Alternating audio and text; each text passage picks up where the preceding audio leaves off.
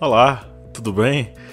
Bem-vindos mais uma vez ao nosso humilde podcast. Você está no Historiante, o podcast que trata sobre as ciências humanas e que troca uma ideia bacana sobre os possíveis temas de redação para o Enem e os, tem os temas aí, as temáticas sobre atualidades também.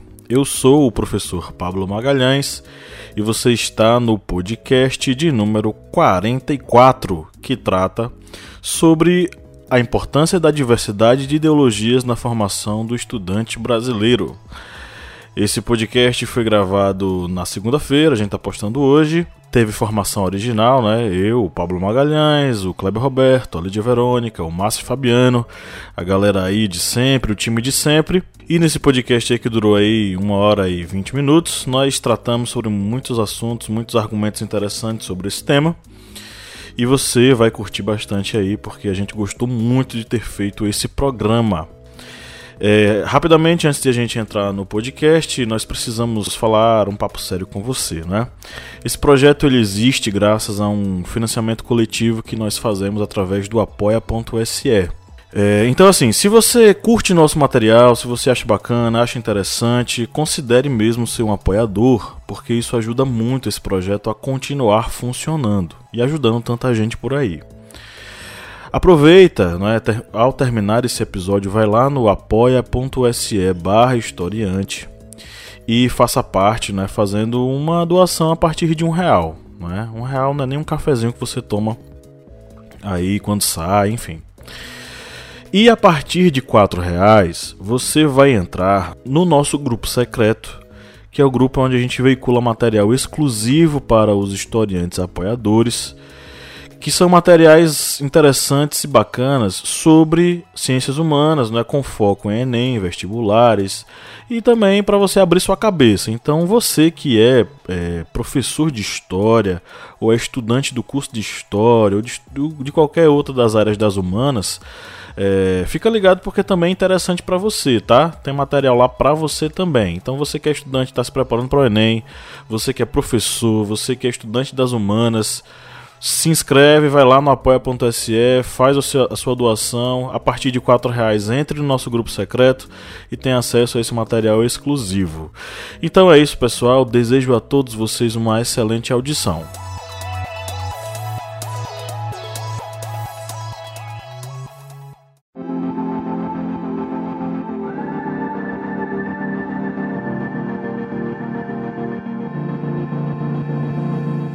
Este podcast é uma realização O Historiante.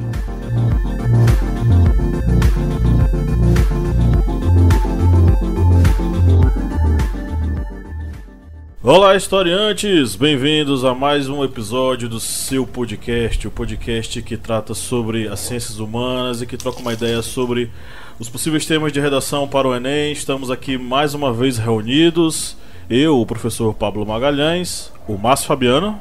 Atenção, historiantes. Winter is coming. O inverno está chegando, tanto em Game of Thrones como aqui também no sertão, que eu acho ótimo, que está muito quente. A Lídia Verônica. Olá. E o Kleber Roberto. É nós. Ok, estamos aqui mais uma vez para né, debater mais um tema selecionado aí. E hoje o tema do nosso bate-papo será a importância da diversidade de ideologias na formação do estudante brasileiro. E eu vou começar com uma notícia que. Assim, se você abrir hoje algumas matérias na internet, você vai ver que boa parte delas está tratando sobre é, esse tema, né? Que é o tema. Que está ligado também à questão do tema do Escola Sem Partido. Muitos estados estão debatendo sobre esse assunto e, e, e considerando ou não né, estabelecer esse tipo de projeto em seus estados. Essa notícia está no site Brasil de Fato é, e dá conta no Paraná do seguinte tema, né? Projeto do Escola Sem Partido tem audiência na Assembleia do Paraná. Proposta é considerada inconstitucional pelo Ministério Público. Aliados de Bolsonaro querem implantar escola com partido único, segundo aqueles que se opõem a esse projeto. Depois de passar por outras comissões da Assembleia Legislativa do Paraná, o projeto que institui Escola Sem Partido passou por audiência pública na segunda, dia 15, na Comissão de Ciência, Tecnologia e Ensino Superior da Alep. Convidado a participar da audiência, o representante do Ministério Público do Paraná, Olímpio de Sá Soto Maior, afirma, afirmou que o Ministério Público é contra essa proposta que amordaça e persegue os professores, além de ferir a Constituição. O Supremo Tribunal Federal já analisou por três vezes esse projeto e considerou inconstitucional, diz Olímpio. Para o deputado professor Lemos, do PT, esse não é um projeto para garantir uma escola plural. Ao contrário, é a ideia de uma escola com um partido único, o partido do governo federal, sintetiza. Que também lembra que o STF, o Ministério Público e o Conselho Estadual de Educação emitiram pareceres contrários à proposta. Para o presidente do Sindicato do Paraná, o Sindicato dos Professores, professor Hermes Silva Leão, a escola tem que ser um ambiente de múltiplas opiniões e também de espaço para que os estudantes possam aprender e questionar sobre política, cidadania, sexualidade e violência.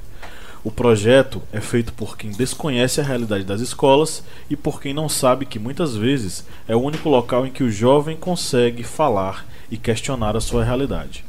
O projeto foi apresentado por deputados da base de apoio do governo Bolsonaro e já passou por outras comissões da Alep, podendo ir à votação no plenário em breve. Além disso, a gente mencionou no podcast anterior que um dos defensores mais ferrenhos né, do, Escola Sem Partido, que foi o Holiday, né, lá do MBL, ele também tinha se manifestado contrário ao modo como eles tentaram impor o Escola Sem Partido anteriormente é, o que gerou, inclusive, muita surpresa de muita gente que soube disso, porque ele é um, uma das pessoas, principais pessoas que defende esse tipo de coisa. Em torno disso gira a seguinte questão: a escola é e deve ser espaço plural de debate de ideologias mais variadas possíveis, e principalmente como isso pode é, contribuir na formação do aluno enquanto cidadão, enquanto ser pensante, enquanto questionador da realidade, né? Até que ponto esse tipo de coisa ela deve ser fomentada dentro da escola.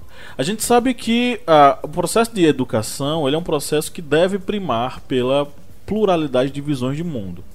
Obviamente que não é por causa dessa pluralidade que nós vamos trabalhar com visões de mundo que são visões, vamos dizer assim, excludentes, que são visões totalitárias, autoritárias. Esse caso já não está falando mais sobre pluralidade de ideias, mas a gente está falando sobre a questão da intolerância. Hoje, lá no, no, no, nosso perfil, lá no Historiante, tanto no Facebook quanto no Instagram, quem nos segue viu que eu postei um vídeo sobre se devemos tolerar os intolerantes, né, segundo a filosofia de Karl Popper.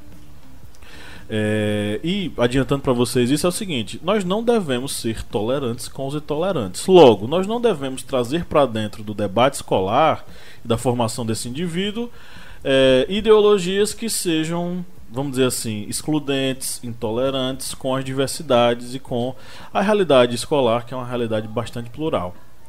Bom, sabendo disso, eu vou abrir a palavra para os membros da banca se manifestarem. Bem, sobre essa questão da ideologia, ela deve ser praticada em sala de aula, tendo em vista essas várias ideologias que existem na nossa sociedade. Não existe uma pessoa que não venha seguir algum tipo de ideologia a partir do momento que, por exemplo, algum político, alguém vai dizer, é, vamos acabar com essa ideologia, ele já está praticando um tipo de ideologia, um tipo ideológico. Pode ser de direita, de esquerda, ou conservador, é, ou liberal, mas essa pessoa vai estar praticando algum tipo de ideologia. E muitas pessoas vêm a ter críticas com relação a as análises sobre ideologia, porque uma das pessoas que fazem uma das melhores análises sobre ideologias é Karl Marx. Ele é um dos das pessoas que abordam é, com mais, digamos assim, profundidade essa questão ideológica.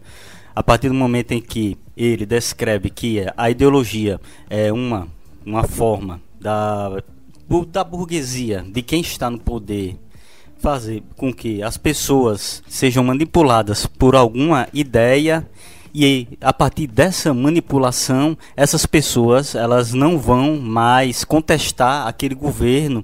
E isso é uma forma de evitar confrontos violentos entre pessoas que são contra aquela elite dominante e pessoas que fazem parte digamos dessa classe que domina toda a sociedade É, essa é uma das visões que ele tem de, de ideologia.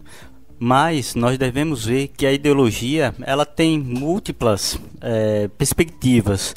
Você pode ter uma ideologia que seja conservadora, que venha, digamos, defender tradições, a moral, ou então que seja uma ideologia mais voltada ao capital, capitalista, ou seja, acumulação de bens, de riquezas. Ou seja, essa questão ideológica ela deve ser debatida em sala de aula, ela deve ser livre para ser discutida. Não adianta tentar reprimir algo que já está inserido na sociedade. É impossível realmente não tratar de ideologia em sala de aula, né? É, como ele mesmo disse, e Leandro Carnal fala isso, né? Nenhuma, nenhuma opinião, toda opinião é política. É, inclusive a ideologia da escola sem partido. Não deixa de ser uma ideologia. É, só que ela é pregada ela é pregada por, pela direita, né? é, que se vê hoje, digamos assim, que em minoria na questão do da doutrinação, como eles pregam em sala de aula. Eles acreditam muito que o, o pluralismo, né, que é pregado na sala de aula ofende seus princípios religiosos, políticos, enfim. E a escola sem partido, sem partido, a ideologia de gênero, é uma coisa que é trazida pela direita e, querendo ou não, é uma ideologia. Nenhuma opinião, como diz Karnal, né? nenhuma opinião, ou toda opinião é política. E, enfim, é, é impossível que a escola não influencie de alguma forma, mas a conhecimento popular, a educação vem de casa, né? E é em casa que os princípios são firmados, são aprendidos, são os primeiros passos são tomados e a linha de raciocínio é criada. Então não adianta culpar a escola é, por essa ideologia que eles acusam os professores de pregarem. É, a, a, o lar e a escola, eles andam juntos para a formação do aluno. Né? Eu penso que como nosso objetivo nesse podcast é abrir mentes, é oferecer, é clarear é, caminhos eu gostaria de dizer algumas coisas. A primeira delas é o seguinte: precisamos entender o sentido das palavras. O que é ideologia, o que é esquerda, o que é direita, as, quais as origens históricas desses termos, quem são seus principais pensadores, que aí eu vou deixar que os colegas tragam mais luz sobre isso.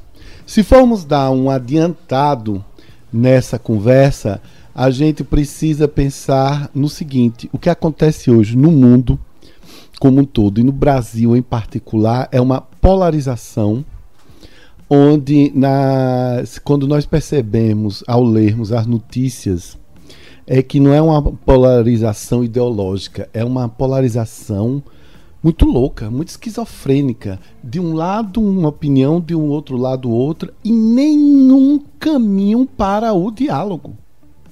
Nenhuma, nenhuma boa vontade, nenhuma, uh, uh, vamos dizer assim, é, nenhum passo à frente para tentarmos construirmos uma nação que está dilapidada. Nós estamos dilapidada e aqui eu não quero dizer foi culpa do partido tal, é culpa do presidente tal. A gente está dilapidado porque nós não temos a capacidade de irmos a fundo no nosso autoconhecimento como cidadão.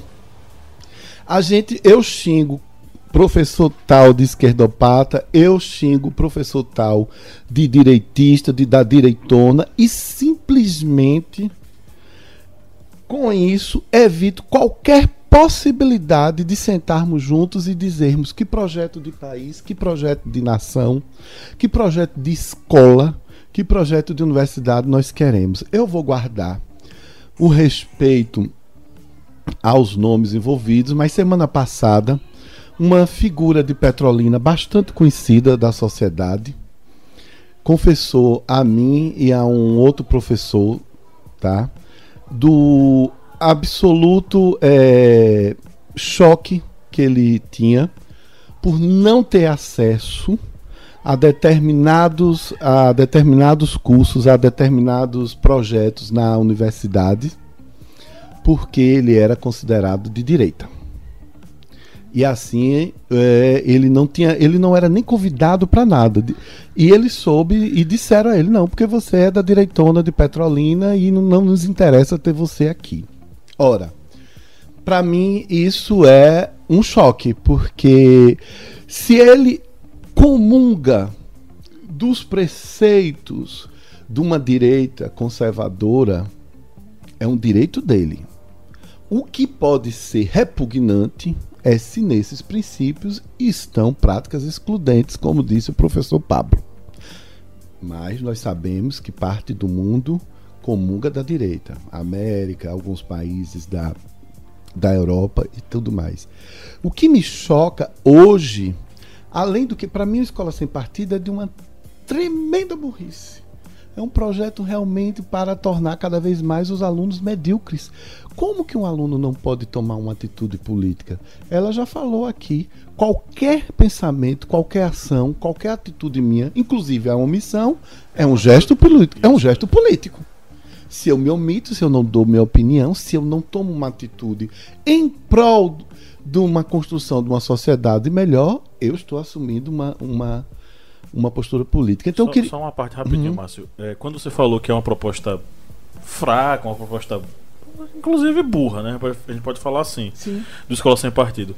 Quem é que formula o Escola Sem Partido? Eu não lembro o nome dele, mas eu vou atrás aqui rapidinho. É um advogado que numa entrevista que ele deu no canal Futura, em que ele foi colocado ele e um professor, né, lado a lado, é, o tempo todo ele disse que o Escola Sem Partido vinha combater a ideologia nefasta de Paulo Freire. A ideologia nefasta de Paulo Freire. É um direito dele não gostar do Paulo Freire, mas sinceramente eu posso dizer uma coisa: ele está isolado. É um dos poucos que estão isolados no mundo, né? Porque o mundo acadêmico, e quando eu falo mundo acadêmico, eu falo Europa, Estados Unidos, esse que nós gostamos tanto de dizer que são melhores do que nós.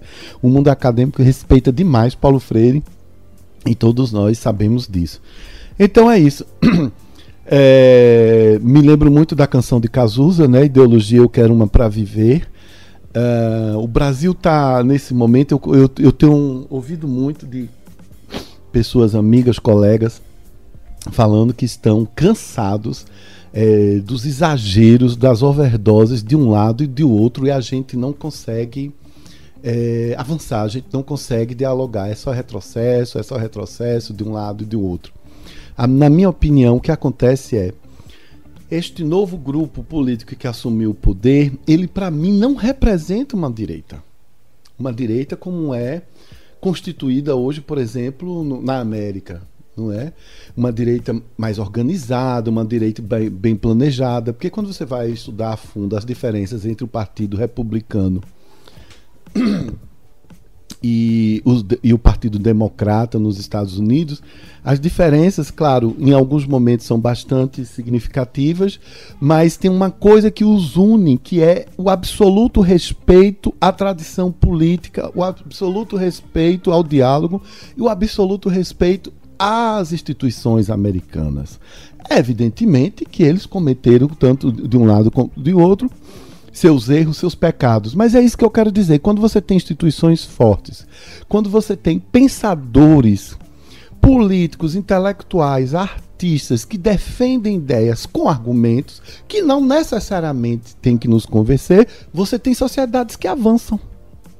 Você tem sociedades que avançam. As sociedades avançam quando as pessoas estão sólidas em seus argumentos, não quando elas xingam uns aos outros.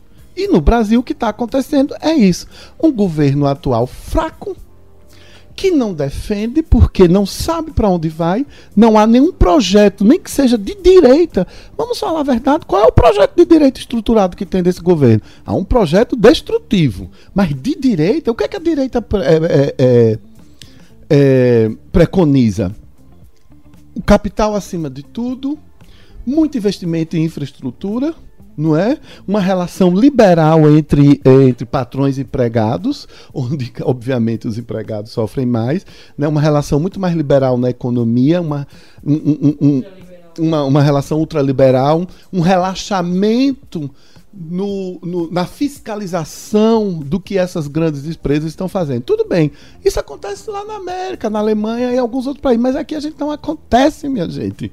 O Brasil tem essa coisa, né? Como diria Charles de Gaulle, né? O Brasil não é um país fácil, não é um país para amadores. Então, a, a minha, o meu recado para você, historiante, é não entre na vibe de ficar apoiando xingamentos de um lado e do outro. É, faça o contrário. O que é que a gente tem dito aqui nesse portal? Qual é o slogan do nosso portal? O historiante, o, o seu portal para o mundo. O que é que a gente quer dizer com isso? Que para um mundo que existe, para o seu mundo e como você vai participar nele. E você só consegue isso estudando sem preconceito um lado e outro. É, e tem outra coisa, você falou que é interessante. Não sei se Lídia ouviu todo o podcast do Café da Manhã. Porque tem uma parte que fala sobre a Tabata Amaral, que ela se posicionou e tal, só que ela, lá dentro, ela não consegue se aproximar das mulheres da esquerda, porque elas acham que a Tabata é de direita. E ela não consegue se aproximar das mulheres da direita porque elas não têm a mesma pauta. E, e aí o que acontece? É, é porque eles estão falando sobre o. Nesse, nesse podcast especificamente, eles estão falando sobre essa questão. Como as mulheres. Como, na verdade, como a gente entende o feminismo, né? E nessa parte ela, ela fala sobre. É, será que as mulheres, elas. A pauta feminista, ela aborda todo mundo? Ou ela é excludente do ponto de vista da ideologia de direita ou de esquerda? E cita o caso da Tabata, que é. Ela não consegue se identificar lá dentro porque as mulheres de direita não, não tem, tem pautas diferentes da dela e chamam ela de esquerdinha. E as mulheres da esquerda enxergam a Tabata como alguém de direita. Então, essa coisa da direita e da esquerda acaba suplantando o olhar maior sobre a questão política, no caso, a, o, o, o, espaço feminino dentro da, da, da Câmara, né? Que é essa discussão hoje que a gente tem na internet, né? Eu digo internet porque é a forma mais. É mais abrangente que eu posso, de eu posso alcançar mais mulheres de diferentes estados e situações e realidades diferentes da minha. Mas o que é muito discutido hoje na internet, é, os posicionamentos das mulheres em relação a isso, é porque, embora na descrição do feminismo exista política, é, a política ela é uma arma para o feminismo, mas ela não define a mulher, né? Inclusive, no final do podcast, falo alguns pensamentos que eu li na internet, especialmente no Twitter, existe bastante diálogo sobre isso. E aí a discussão é justamente porque é, a, o feminismo ele não está ligado a um, um, pensamento político partidário. Ele é uma questão de luta de direitos humanos. E isso independe de direita e esquerda, né? Esse, esse é o pensamento, especialmente das mulheres de direita. É, o que aconteceu com a Luísa Brunet foi que a esquerda é, criticou muito ela ao ela posicionar ao lado de Bolsonaro, né? Ela está ao lado de Bolsonaro é, depois de tudo que ela, que ela sofreu, presenciou, denunciou. A, a violência doméstica, o marido batia nela. E, e entre outras, existem, existem outras mulheres que a a esquerda, a esquerda, perdão, as feministas de esquerda criticam porque por conta do, do abuso, do relacionamento abusivo, da questão de, de, que ela passou em relação ao machismo e apoiar o Bolsonaro. Eu também pensava assim. Eu, eu até brincava, do crente ao ateu, ninguém explica a mulher que apoia Bolsonaro. E aí, no, ouvindo o podcast e vendo bastante essa discussão na internet, é, eu entendi que existe pluralismo dentro do feminismo. Como existe o feminismo negro, né?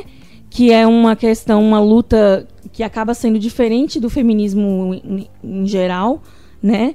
É, existem outros tipos de pensamento dentro do feminismo que não estão relacionados à política e não pode ser deixado de, é, ser deixado de lado ou deixar de ouvir por conta do do pensamento esquerdista, né, que geralmente aprecia mais as minorias e observa mais é, a questão da pluralidade, dialoga bastante, né, com as minorias e a pluralidade no Brasil.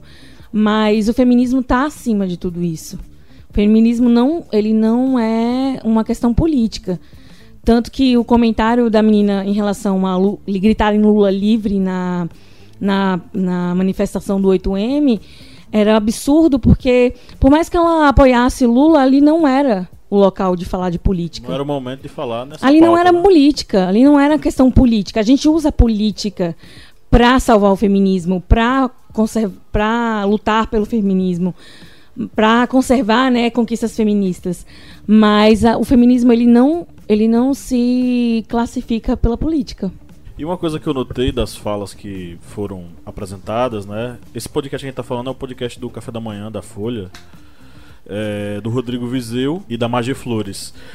E uma coisa que eu notei das falas é que muitas falas que é, eram, inclusive falas que eram pessoas comuns que foram entrevistadas, enfim. E o posicionamento delas é um posicionamento, de desconhecimento, inclusive, do que é o feminismo, do que e da abrangência que o feminismo tem numa série de outras vertentes e tal. Então, isso é fruto inicialmente do seguinte: aí já é um contraponto à ideia do escola sem partido. Se é uma escola é, tão partidária como eles dizem, por que, que esses alunos já não saem revolucionários, as meninas não saem feministas fazendo manifestação? É porque eles não são ensinados em relação a isso, eles não são educados em relação a isso. O professor mal tem tempo de passar o conteúdo dele. Muitas vezes, termina o semestre, ele não conseguiu completar o conteúdo. É, e as pessoas elas falam disso, elas não têm o mínimo conhecimento do que é uma sala de aula. O professor leva, sei lá, 10 a 15 minutos para fazer uma chamada, para fazer a chamada dos alunos. Aí depois, principalmente professores da escola, da escola pública, organizar esses alunos por causa da baderna, da, da bagunça lá dentro. Depois disso, aí sim conseguir veicular o material, que, o, o conteúdo que ele tem. Então, assim, é, o desconhecimento dessas pessoas é muito grande. Inclusive, Vídeo Olavo de Carvalho, né? pois é, Que foi até a quarta série. Pois é, e associando é, uma coisa que não tem nada a ver com a outra, que é o feminismo com um- o- a sua variante. Na verdade, não é a sua variante, é a sua antítese, que é o femismo. Feminismo é uma coisa, femismo é outra. O femismo é o irmão do machismo. Feminismo tem nada a ver com machismo. Então as pessoas associam esse tipo de coisa erroneamente por desconhecimento. É, você falou aí do que mesmo? Que eu falei? Ah, Olavo. Olavo de Carvalho, né? Desconhecimento. Um cara que foi até a quarta série, né? É, que fala, prega, dissemina é, e critica muito a postura do professor na sala de aula sem ele ter nenhum tipo de intimidade, né? Há quanto tempo ele saiu de uma escola, né? É, há quanto tempo que ele deixou de ser, de ser um aluno? É, por mais que ele hoje ministre palestras e tudo mais, o contato real dele com o público dele é mínimo, né? Porque ele faz isso pela internet. Então, assim, ele realmente não não é próximo, não, ele não, ele não, como eu posso dizer, ele não sente, ele não sente o que, é, ele, não, não- ele não toca vidas, né? Apenas dissemina ideias. E eu acho que esse é o diferencial do professor na sala de aula. É, especialmente na hora de, de argumentar, é, o professor ele tem uma visão holística da situação. E especialmente de quando há uma discussão em sala de aula. Porque ele sabe como é o pensamento dos dois lados e muitas vezes ele conhece a, a estrutura familiar dos dois lados. Então ele pode argumentar de uma forma muito mais precisa, enfim. é, não, o professor não só questiona, né? ele é um mediador de ideias. E é isso que, que a, a direita não, não compreende né, sobre a postura do, do professor na sala de aula. Ele não está ali só para doutrinar, como eles acham, né? Mas ele também está para moderar doutrinas que as pessoas fazem de casa e da rua, enfim.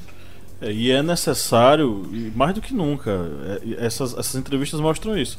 É necessário uma educação política na escola. É necessário que eles saibam como se posicionar. Coisa que não está acontecendo. A escola é defasada em relação a isso, mas ela não é defasada porque tem professor comunista. E aí eu faço um convite para você que está nos escutando, gente. Quantos professores comunistas vocês, vocês que já se formaram, vocês tiveram na- no ensino médio? Ou que vocês Sabe? souberam que era comunista, né? Pois é, então assim, é, na verdade o que existe muito hoje é uma, vamos dizer assim, uma caça às bruxas baseadas em uma, uma teoria da conspiração muito, lem muito que lembra muito o macartismo, que é uma coisa que é, é, a gente enxerga comunismo tudo quanto é canto porque esse comunismo ele é a ameaça que nós temos que combater. Mas no final das contas isso é apenas um projeto de dominação para que as pessoas se despolitizem. Aí você pega a fala do, do presidente que diz que essa garotada, ele não quer essa garotada aprendendo política, ele quer a garotada aprendendo a ir pro espaço. Outra coisa sobre essa ideia da direita em relação à, à doutrinação é porque eles acreditam piamente que o aluno sai é, com a sindical, né? Ele tá ali, ele vai ser o presidente de um sindicato.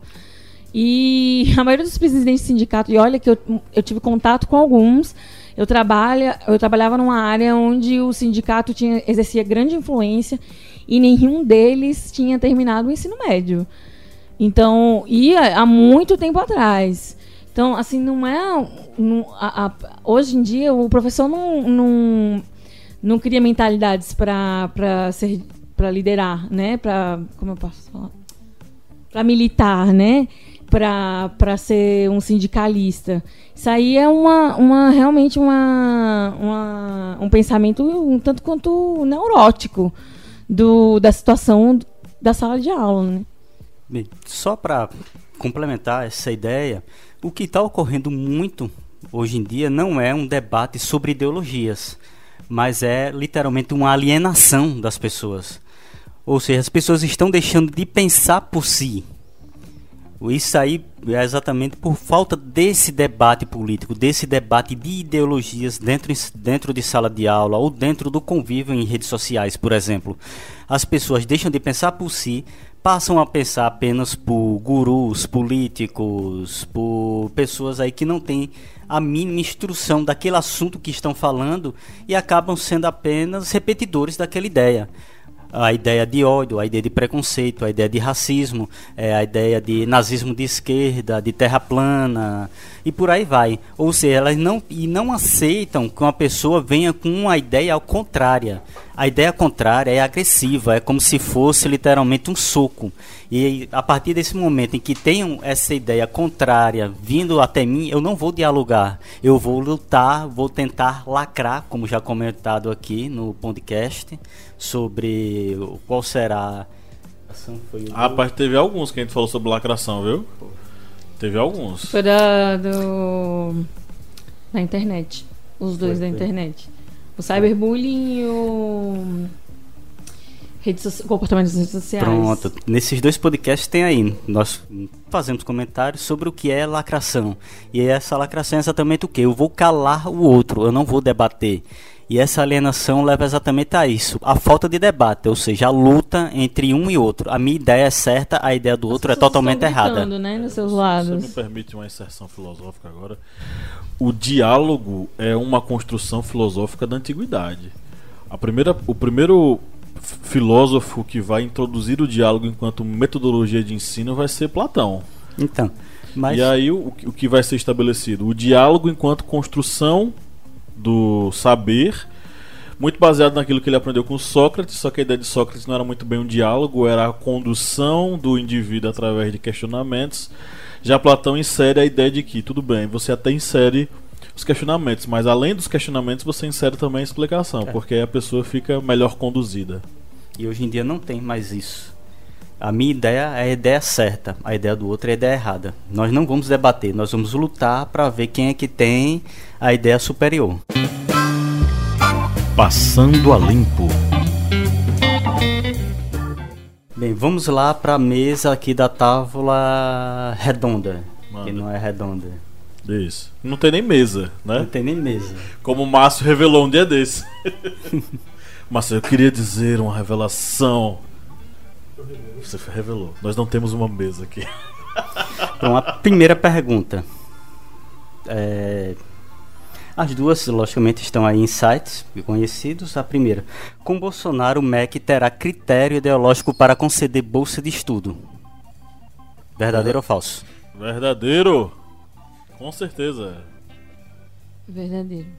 Também acho que é verdade. Pois é, e realmente é verdade. Está no site Brasil 247. O governo de Jair Bolsonaro estuda medidas no Ministério da Educação para estabelecer critérios para se conceder bolsa de estudos para pós-graduação e doutorado no exterior. Um dos critérios será o critério ideológico que será eliminatório, ou seja, eles vão fazer análise. É cada um, viu? Se, bate, se a ideologia dessa pessoa não bater com a ideologia do governo, é automaticamente eliminado.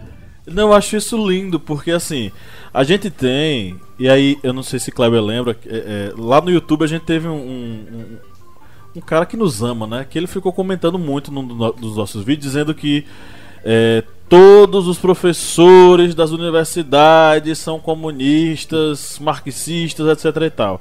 E eu fui falar para ele que dentro da academia nós temos várias vertentes Exatamente. de ideias e tal, enfim.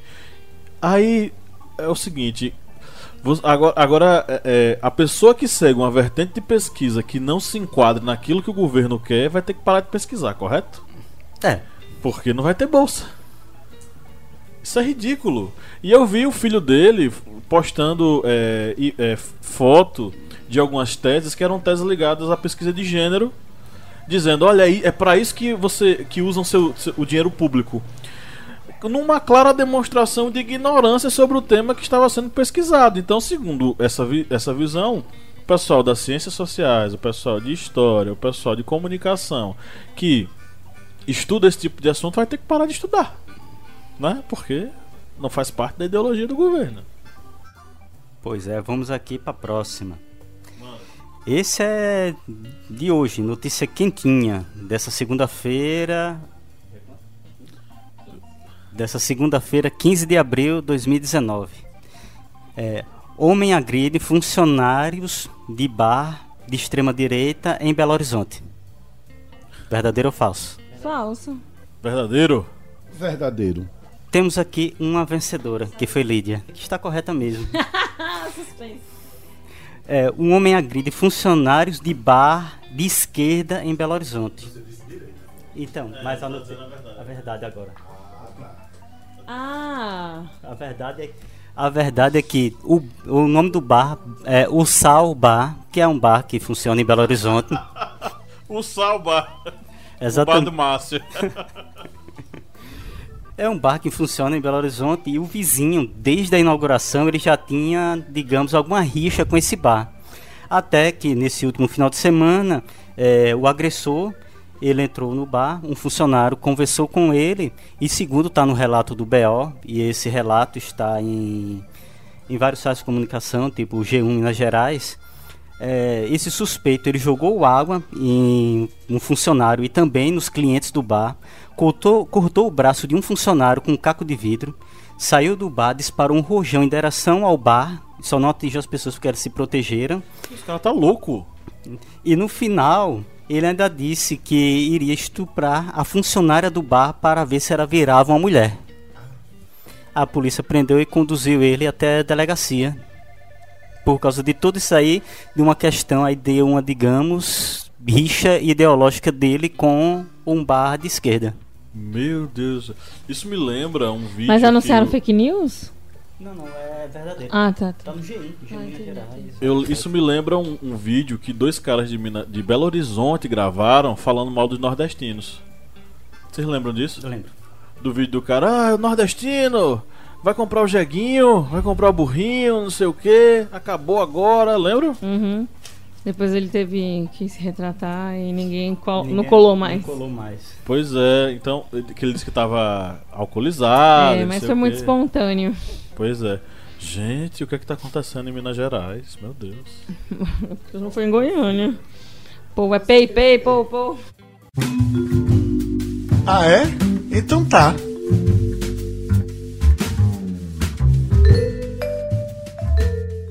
Vamos agora para a nossa rodada aí de falas dos nossos seguidores. Fala, seguidor! Vamos. Vamos lá, JPSI28. Médico e por aí vai, né? Não tem o nome dele aqui verdadeiro. Ele disse o seguinte: Lídia Verônica. Não existe diversidade de ideologias quando a imensa maioria dos professores segue apenas uma. E o Pablo já começou engasgando aí antes de. É um sinal. É, é muito generalizada essa, essa, essa concepção aí que ele trouxe, essa ideia de, de que os professores têm apenas uma ideologia. porque pelo que se sabe, né, é, eticamente se, é, seria antiético, né, que os professores se posicionassem é, apenas sobre sua ótica, né, na sala de aula. E de qualquer forma, é, eu quero imagens, Capitão Hamilton. Por favor, traga-me dados. Porque foi muito vago, muito vaga essa, essa ideia e, e expressada de uma forma muito precisa. E pode criar né, uma ideia de que não é verdade. Que na sala de aula os professores. Quem são esses professores? Que ideias são essas? É, enfim, de qualquer forma, tanto na sala de aula quanto agora, né? É bom questionar todo tipo de opinião que é trazida de forma assim generalizada. Bem, só complementando a fala de, de Lídia, é o que o professor Pablo até já explicou. Na sala de aula, os professores já têm dificuldade em passar o próprio conteúdo programático, o conteúdo em si das disciplinas. Imagine se ele vai ficar pa parando para doutrinar alunos. Não tem tempo para isso. Não tem tempo. Muitas vezes um professor perde praticamente metade da aula para tentar fazer os alunos sentarem, os alunos fazerem silêncio, para fazer a chamada, para mandar o aluno fazer silêncio novamente, para guardar o celular. Ou seja, gastam uma infinidade de tempo ali numa única aula e aí vai fazer o que dizem aí a doutrinação.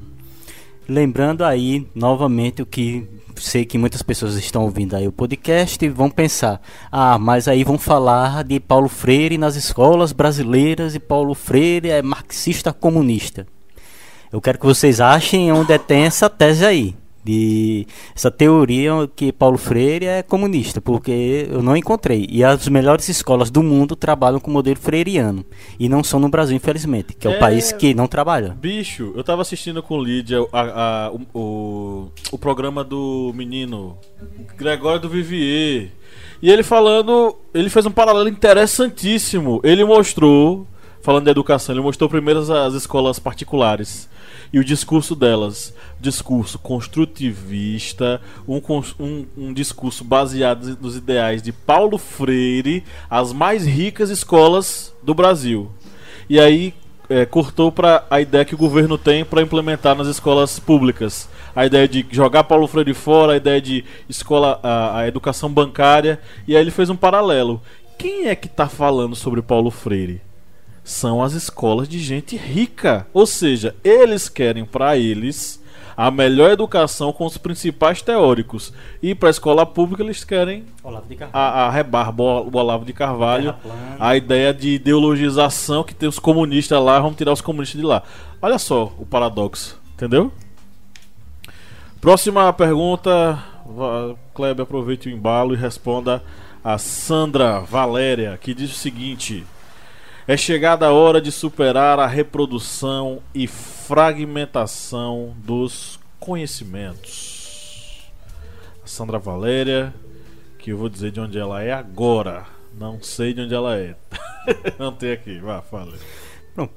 A Sandra é algo que vem ocorrendo realmente nessa questão de se trabalhar com questão de ideologias para os alunos, pois não há um conhecimento, digamos, incisivo em algumas matérias. Infelizmente está ocorrendo aí essa, essa perca de, de conceitos. Se eu entender realmente a pergunta sobre questão de fragmentação, essa perda aí de, de conteúdo, em que o aluno ele muitas vezes recebe aquele assunto praticamente diluído, praticamente aquela sobra. Ele não recebe um conteúdo que venha a fazê-lo pensar no sobre a sociedade em que ele está inserido, sobre aquela realidade social em que ele pode, sim, é, conseguir modificá-la. Infelizmente, o aluno ele vem receber um conhecimento, como Paulo Freire até mesmo comentou, um conhecimento bancário, apenas de reprodução e receptação de conhecimentos. E nesse, digamos, nessa ideia de conhecimento bancário, de conhecimento tradicional, essa questão da abordagem de ideologias é algo extremamente difícil, porque o aluno ele não vai ter aquela percepção do que é, logicamente, de início o que é uma ideologia e depois o que é cada concepção ideológica que está presente naquela sociedade em que ele está inserido. Isso aí, para um aluno que ele vai ter um conhecimento, está recebendo conhecimento deficitário, com várias lacunas, fragmentado, ele não vai ter condições de, infelizmente, abarcar esse conhecimento.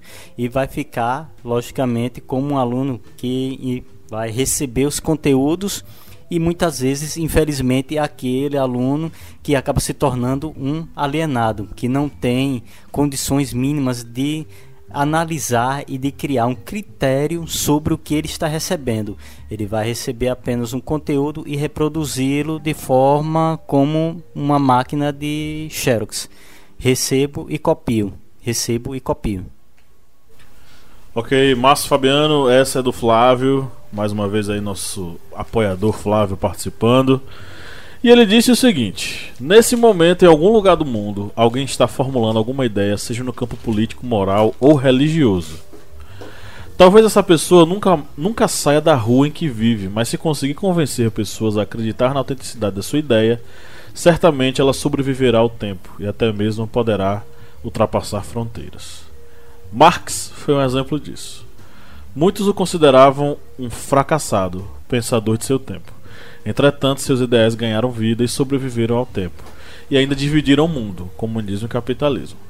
Fato que marcou o século XX. Atualmente temos enfrentado no Brasil e no mundo o medo da pluralidade de ideias, com um falso discurso antirreligioso, eu digo falso porque para combater uma ideologia é necessário outra. Eu considero de extrema importância garantir a pluralidade de ideias na educação brasileira, tanto para alunos e professores, pois além de ser um exercício da tolerância, valoriza a argumentação e o senso crítico, bases fundamentais para o desenvolvimento humano em sociedade. E ele termina dizendo que indica a leitura do livro Que é a Ideologia da Marilena Chauí. Flávio, mais uma vez nós agradecemos por você contribuir com argumentos tão sólidos. Eu falei tanto de argumentos é, na, minha, na minha fala nesse podcast. E eu queria lhe dizer uma coisa. Toda vez que os discursos foram inflamados e os argumentos foram falhos, a humanidade deu para trás. Não é verdade? É, foi assim e os historiadores, meus amigos, podem é, me corrigir se eu estiver errado. Foi assim com a queda de Roma, foi assim com as trevas da Idade Média, onde apenas as ideias que a Igreja Católica pregava era que deviam ser obedecidas e cultivadas. Houve muito derramamento de sangue. O início das práticas de tortura, como nós a conhecemos hoje, começou lá na Idade Média. Aí o que é que acontece? Já que você citou pluralidade de ideias, eu quero te lembrar uma coisa. Eu estou lendo um, li um, livro que é a biografia de Leonardo da Vinci. Leonardo da Vinci foi um grande artista, aliás, um dos considerado um dos gênios da humanidade e que vem a nascer justamente quando se começa o renascimento. E esse renascimento se vem pelas artes, pela física, pelos estudos, pela ciência, e ele que foi um homem, pra, um homem que a gente considera completo, né? porque ele tem estudos em, em várias dessas, dessas artes. É, muito bem, é isso que eu estou falando. É, ele, ele viveu em tempos em que começaram novas ideias justamente a respeito de comportamento, política e tal. Quando a gente começa a brigar por ideias, deu no, na confusão que foi a Primeira Guerra, deu no que aconteceu com o nazismo, deu quando a gente não consegue é, conversar com outro mundo, com, com o outro, deu na tensão que foram os tempos de Guerra Fria e está dando no que nós estamos vendo hoje. O que é que a gente, a gente, não consegue, quer dizer, quando, quando uma, uma patroa demite a empregada porque ela não é da religião que a patroa acredita que é melhor, quando as pessoas não conversam com as outras porque acham que elas são isso ou são aquilo, é, tudo isso que a gente vê, é, Flávio, são, como é que eu diria, são fermento para esse momento de completa polarização, e aí eu, eu falo sem nenhum temor de polarização, tanto de um lado quanto de outro, quanto de esquerda quanto de direita. O que nós precisamos estimular em sala de aula, me parece que você é professor, não é, Flávio? O que nós precisamos estimular em sala de aula é quem disse que sendo igual a gente vai ser melhor? Isso não existe. O que tem que ser equilibrado é o direito a uma vida melhor. É o direito à educação, o direito à saúde, o direito ao bem-estar, o direito à liberdade de expressão. Isso tem que ter equilíbrio. Mas isso não significa que você é, precisa comungar da mesma ideia. Há muitas. Já vou concluindo. Há muitas ideias das quais eu não comungo, há algumas práticas que a mim me causam bastante estranheza, sejam elas algumas é, de caráter político, às vezes de expressão de fé, mas eu sempre digo um exemplo. Quando a gente acorda cedo, toma banho e vai na padaria comprar o pão, eu não preciso saber o que o outro pensa, o que o outro comunga, qual a fé que ele professa.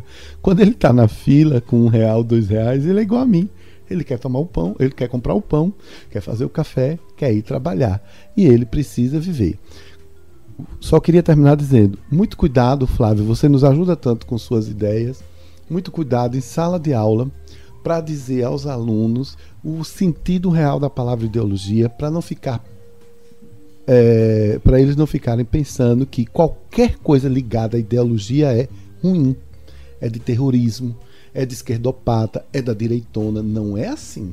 É, como você citou Marx, a gente deve lembrar que Karl Marx ele faz essa crítica contra a ideologia da burguesia exatamente porque ela tentava fazer uma ideologia hegemônica sobre todas as classes, ou seja, a mentalidade de uma burguesia deveria se sobressair para todas as outras para que ela permanecesse no controle dessa camada coletiva, dessa camada da sociedade.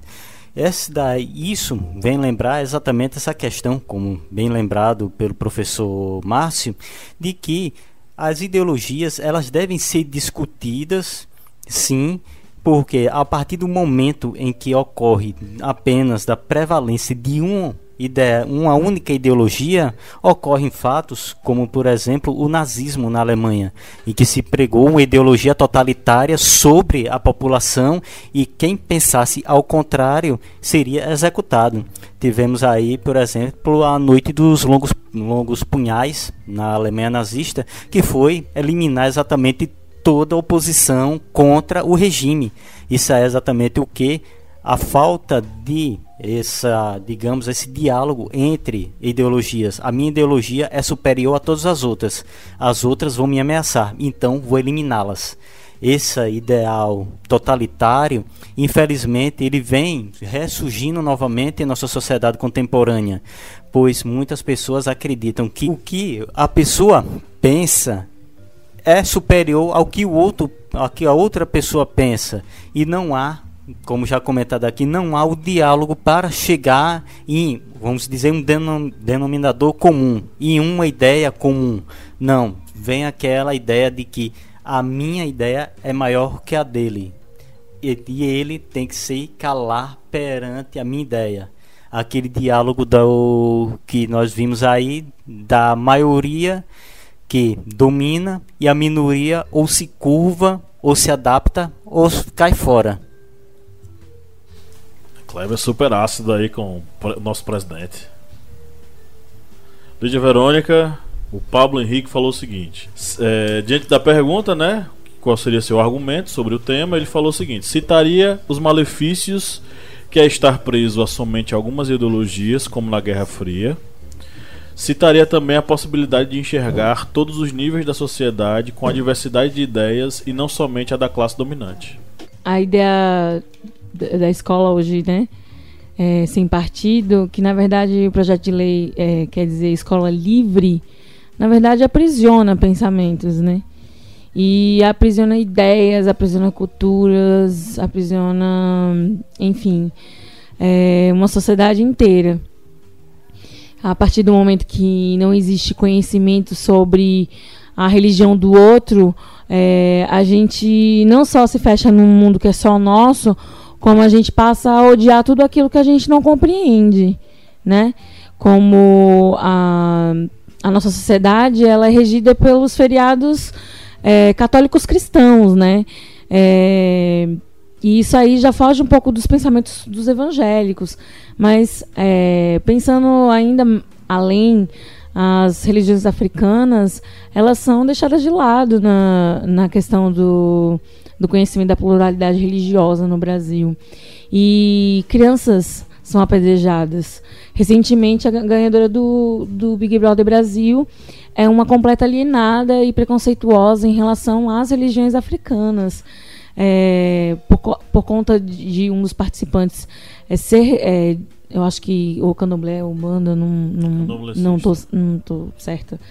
Mas enfim, ele ele acredita, ele é, ele faz parte de uma religião africo, a, africana, né? De origem africana.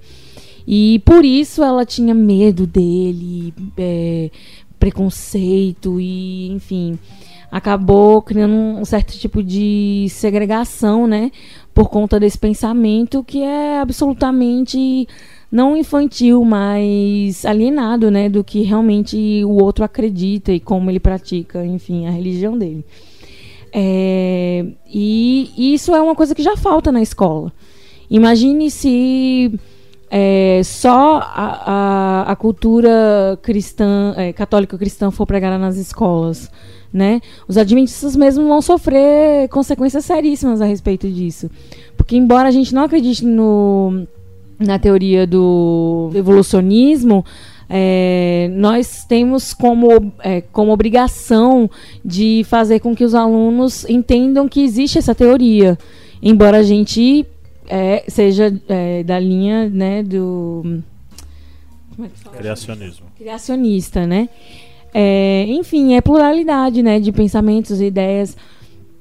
E já já peca muito, já falta muito nas escolas o conhecimento realmente plural do que acontece na sociedade brasileira como um todo. E aí a escola livre, ela vem a como é que eu posso dizer, aprisionar ainda mais as ideias, o conhecimento, enfim, é, distanciar socialmente as pessoas umas das outras. É o que Paulo, o Pablo, o que Pablo, né? Pablo Pablo Henrique. Pablo Henrique, né? O moço da playlist. É, falou.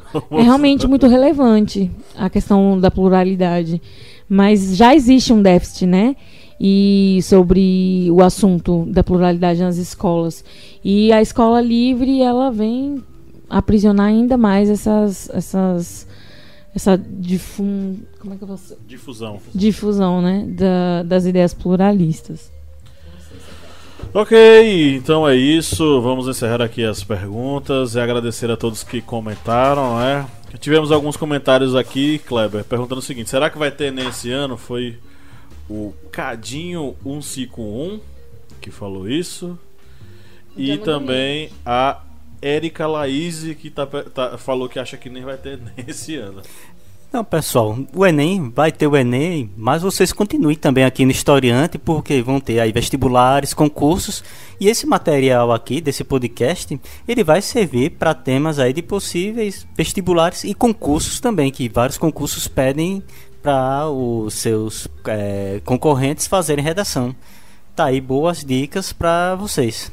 Ou seja, vão estudar, é isso que Cleber tá dizendo. Parem com essa conversa aí de que não vai ter Enem porque pode virar desculpa para você amolecer nessa reta aí, né? Que é uma reta quase que reta final pra chegada aí da, da prova, que a prova já tá marcada, né? Qual é o dia mesmo da prova? Novembro. Pior, a prova oh, já tá sendo impressa, pessoal. Pois é, então e você. Com cheirinho de álcool. Pois é, está sendo impressa com mimeógrafo, com cheirinho de álcool. Você, vocês vão estudar. Vocês não, não, não, não percam tempo, não, tá? Vamos agora para os pinga-fogos. Pinga-fogo do Márcio. Kleber, quando uma personalidade de uma cidade ligada a um grupo político considerado de direita e que essa personalidade tem uma expressão artística e ela gostaria de dialogar com pessoas que são de esquerda e pessoas que são de esquerda dizem que não vão dialogar com ela porque ela é de direita. Como resolver isso? Quem tem direito a se expressar?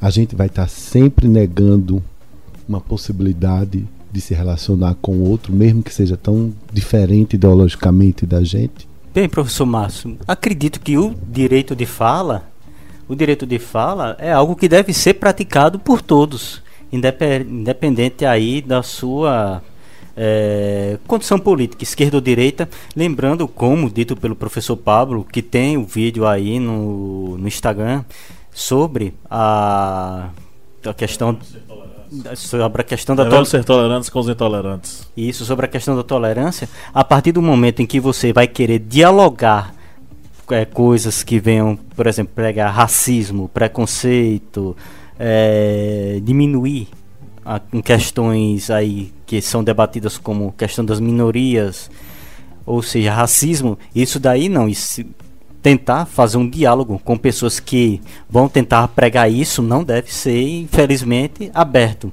porque não devemos tolerar os intolerantes. Mas o diálogo entre mentes pensantes ali que compõem esquerda e direita é algo válido.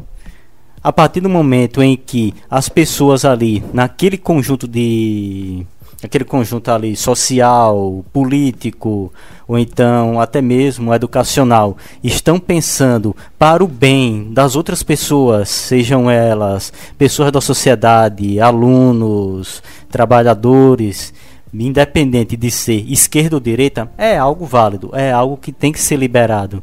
E essas duas, duas digamos, setores aí que venham a pensar que ah, eu não vou liberar o espaço, o direito de fala ou o direito de diálogo para uma pessoa porque é de direita ou porque é de esquerda, está entrando naquela situação do alienado. É aquela pessoa que não está mais pensando por si, está pensando pela cabeça de uma outra pessoa que está superior a ela.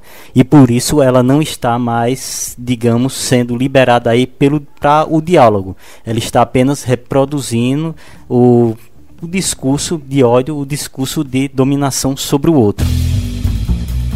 Pinga fogo pro Márcio. Professor Márcio Fabiano, é uma pergunta fácil. É, como fazer para os alunos discutirem sobre ideologia em sala de aula e não baterem boca? Quase impossível, né? É meio complicado. Eu começaria ouvindo uma das dicas que eu vou dar.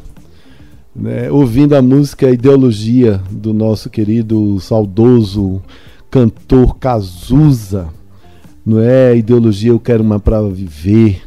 Nossos heróis morreram de overdose. Ideologia eu quero uma para viver. Meus inimigos estão no poder. Ideologia, eu quero uma pra viver. Não leve em consideração minha des desafinação, meus caros historiantes. Olha, com conversa. Se tiver um bate-boca, para, sossega. Gente, olha, eu faria um exercício seguinte: tá, pegaria dois alunos diferentes, um menino, uma menina, né, um branco, um negro, um baixinho, um alto e pediria a eles para escrever cada um na metade do quadro, por exemplo, quem é seu avô, sua avó, duas coisas que você gosta e uma, uma coisa que você acha do outro colega. Quando a gente começa a, a colocar eles nessas perspectivas, a gente percebe duas coisas. Primeiro, que há diferenças enormes, mas que há sempre algo que nos une.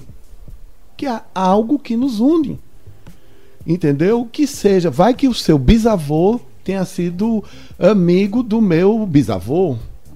Vai que não sei o que, vai que a gente tenha se encontrado uma vez no voo de Petrolina para Recife. Há sempre algo, nós estamos caminhando é, é, nesse planeta. Então, mostra para os alunos dizer por que, é que você é tão radical nisso. Porque você não pode. É como eu te falei, Kleber.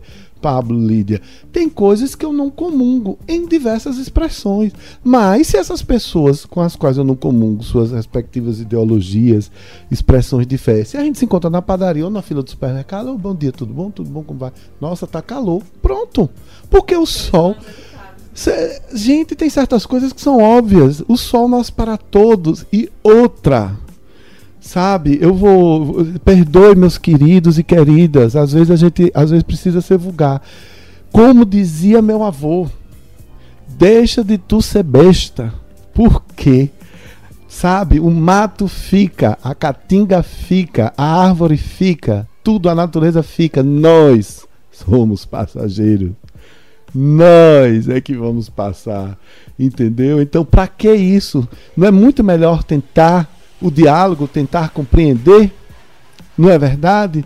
E assim, é, é, é, tem umas, por exemplo, a gente ainda vai discutir racismo estrutural. É, é muito louco ser racista num país de mestiços. É muito louco ser racista onde nós temos Salvador, que é uma capital onde o número de, de negros, de afrodescendentes, é maior do que em qualquer outra capital da África. Existem estudos provando que em terreiros de candomblé, de Salvador, são falados dialetos que não tem mais na África. Quer dizer, uma tradição de resistência. E por aí vai.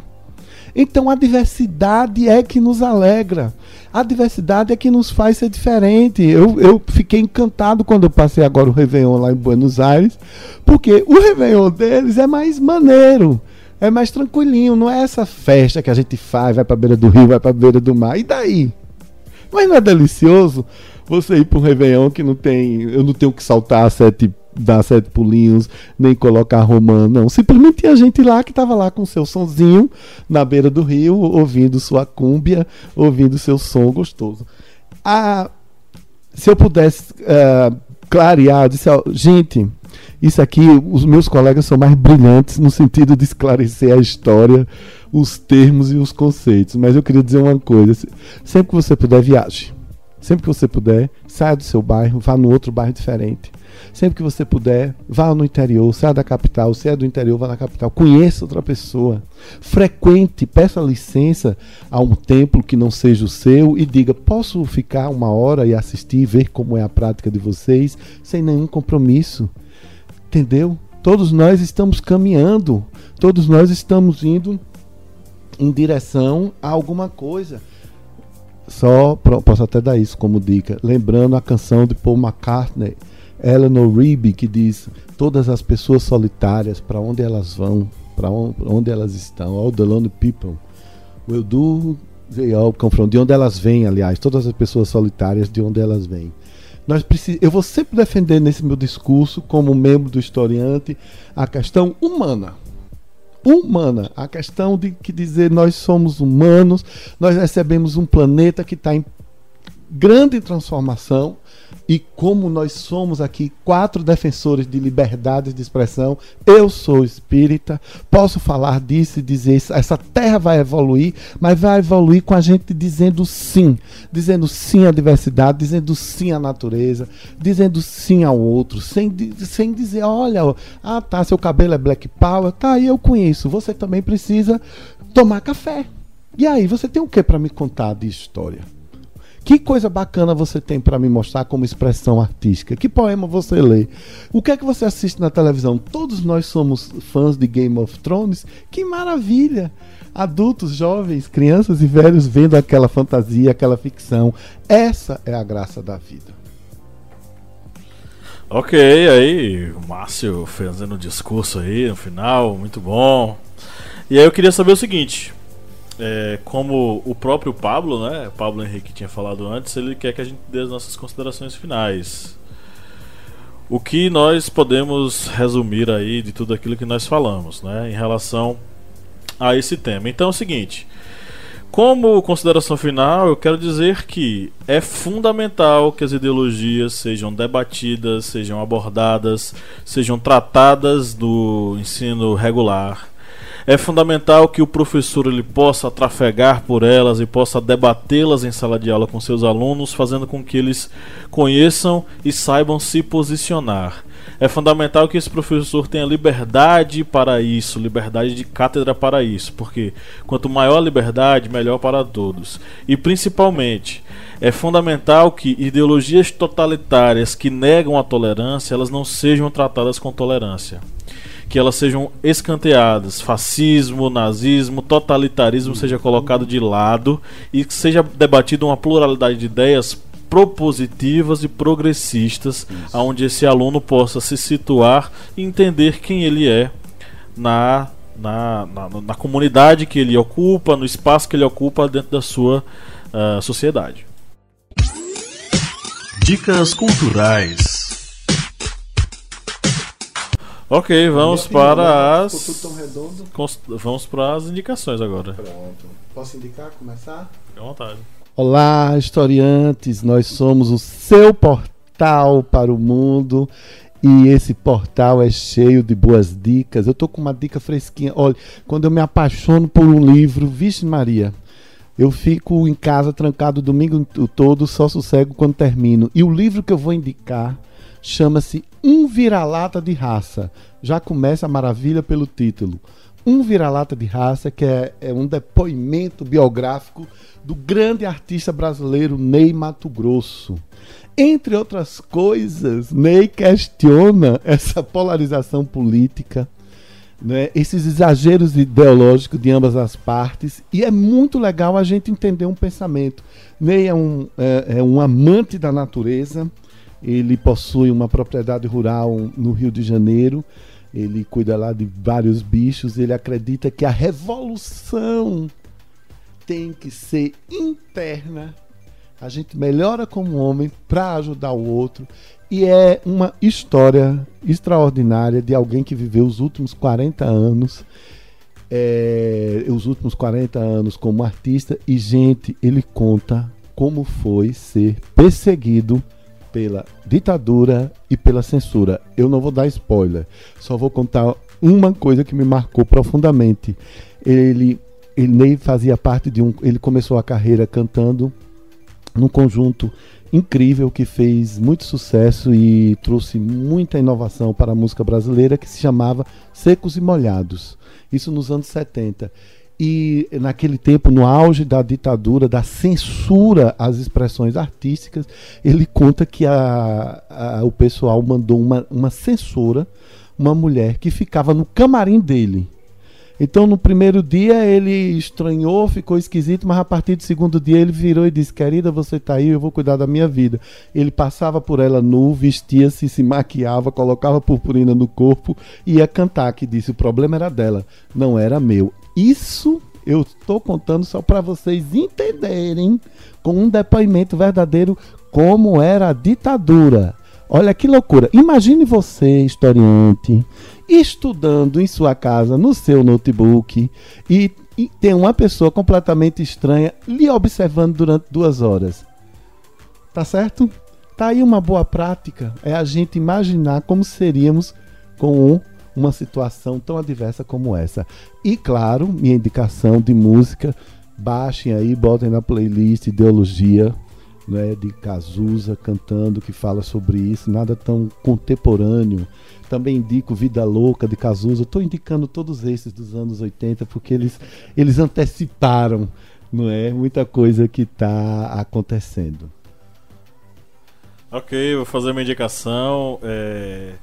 Eu tô lendo o livro, não consegui terminar, mas já está, sendo, já está valendo muito a pena, chamado Como as Democracias Morrem, dos pesquisadores Steven Levitsky e Daniel Ziblatt, são dois pesquisadores norte-americanos. E eles tratam um pouco sobre o modo pelo qual as democracias morrem, e eu quero destacar uma parte que é interessante, porque um, um dos critérios para você identificar como a democracia morre é o o primeiro momento em que o diálogo passa a ser deixado de lado e os opostos políticos eles se polarizam de tal modo que eles não conseguem se conciliar de forma alguma. Então, é, vale a pena a leitura desse livro. Ele não é um livro difícil, ele, é um, ele tem uma leitura muito bacana, interessante. Você que está aí no ensino médio pode ler tranquilamente, vai ser uma leitura boa e enriquecedora para você entender. Eu tenho algumas ressalvas sobre o modo como eles tratam essa questão, até porque o, o próprio ideal de democracia é o ideal burguês, é o ideal de manutenção de uma classe dominante, é o ideal de manutenção de determinadas oligarquias, porém, dos sistemas de governo é o menos ruim. Então a democracia ela deve ser fomentada e deve ser mantida é, na nossa sociedade. A outra indicação que eu quero fazer é uma, é uma indicação mais lúdica. Ela tá, é, é, da série Black Mirror do episódio Engenharia Reversa. É, rapidamente a história se passa num mundo não muito distante, onde soldados eles são recrutados para salvar camponeses, matando monstros que são que ameaçam é, a sociedade. Só que a realidade não é bem assim. Eu não vou falar mais porque eu posso revelar o que pode acontecer. Mas é uma. uma esse episódio claramente mostra como uma ideologia ela destrói pessoas e quem faz o mal sequer sabe que está fazendo mal. É isso. Pronto, as minhas indicações, vou aqui indicar duas músicas. Uma música, a música de Elza Soares, Credo, é uma música até bem diferente, porque tem uma batida bem eletrônica. E ela faz uma crítica aí contra a imposição religiosa contra as pessoas. E vou também indicar uma música de uma banda finlandesa, Stratovarius, Find, é, Finding Your Voice. Que ela fala também de uma crítica contra a imposição aí religiosa que muitas pessoas fazem contra outros. Nessa música ele também é, a banda indica que a pessoa deve procurar o conhecimento por si, não deve pegar simplesmente o conhecimento que está sendo entregue por outros. E vou indicar aqui alguns filmes. É, a Onda, que já foi um filme que já indi foi indicado aqui, que esse filme fala sobre um professor, esse filme é de 2008, um filme alemão, e ele fala sobre um professor que ele tentou fazer uma prática em sala de aula sobre um regime totalitário e os alunos eles acabam, é, digamos, entrando demais dentro dessa questão ideológica dessa aula. E acabam literalmente tomando essa essa onda porque o filme tem o nome A Onda porque ele faz digamos como se fosse o nome dessa ideologia como se fosse a onda e eles acabam tomando isso como algo real e prático para a vida, ou seja, mostrando exatamente o poder de uma ideologia sobre as pessoas. O outro filme que eu vou indicar é um filme já bem conhecido, V de Vingança, 2006, que ele fala exatamente sobre uma Inglaterra futurista que é dominada por um partido único totalitário e mostra a luta contra essa dominação ideológica de um único partido. E um outro aqui que é um clássico, que eu acho que também todos assistiram, que é Tempos Modernos, de 1936, aí com Chaplin. Ele mostra exatamente essa questão de uma ideologia capitalista sobre o trabalhador, em que essa ideologia capitalista vê sempre a necessidade única e exclusiva de arrecadar capital, independente das condições de trabalho dos seus funcionários. Bom, eu vou indicar a nossa playlist da semana passada, né? Que é o Mistério da Educação. Eu acho que já, já, já rola para essa semana também. É, tem duas músicas que eu adicionei na playlist que eu acho o teor delas bem interessante, que é a Esquiva da Esgrima e Duas de Cinco, que é do Crioulo. Que fala mais ou menos é, sobre a ideia da sociedade, né, é, é, da, na, das minorias, especialmente da, da favela, né, o ponto de vista, o ponto de vista da escola. E eu acho muito legal que tem uma parte das duas de cinco que ele fala assim: que vê o professor em desespero da miséria, que no meio do caminho da educação havia uma pedra, e havia uma pedra no meio do caminho. E aí ele não é preto velho, mas no bolso leva um cachimbo. Eu acho que ele faz uma analogia a, a, o Kraken, né? E a questão do, das dificuldades que os professores têm na escola, especialmente nas, nas periferias, né? É, que o professor ele tem uma pedra no meio do caminho, que ele, eu acho que é essa analogia que ele faz é, com as drogas, né? Que é uma realidade que muitas pessoas não conhecem e, e implicam ao professor é, doutrinações, ideologias, enfim. É, mas é, são realidades que muitas vezes o professor ele ele acaba enfrentando. E a outra música que é da esquiva, esquiva da esgrima, é, ele falava muitas coisas legais também é, sobre essa questão social. E ele fala sobre a questão de usar terno e gravata para agradar o pai, né? De terno e gravata para teu pai agradar, levar teu filho para o mundo perder e é o céu na boca do inferno esperando você, né? E aí, enfim, ele fala muitas coisas na, na questão do aprendizado e do distanciamento da escola e o mundo da, da periferia, o mundo do crime. E eu acho bem interessante que é uma perspectiva de escola que nem todo mundo sabe, mas é uma realidade. E eu gosto muito das letras de Criolo. E ele é bem contemporâneo, né? Então acho muito legal. E eu adicionei a playlist do Ministério da Educação, do Mistério da Educação, que a playlist também traz as músicas que Kleber indicou no podcast passado e em especial a música Tchutchuca, do Bonde do Tigrão. Você colocou Tchutchuca? Coloquei. Faz parte do Ministério da Educação, não é mesmo? Enfim, vamos educar o mundo. Ok, então pessoal, esse foi mais um episódio do podcast do Historiante, o seu podcast sobre as ciências humanas. Então é isso. É... Aguardamos vocês para o episódio que vem. E no 3 vamos dar um tchau para todo mundo. Um, dois, três. Tchau, tchau. Hasta la vista.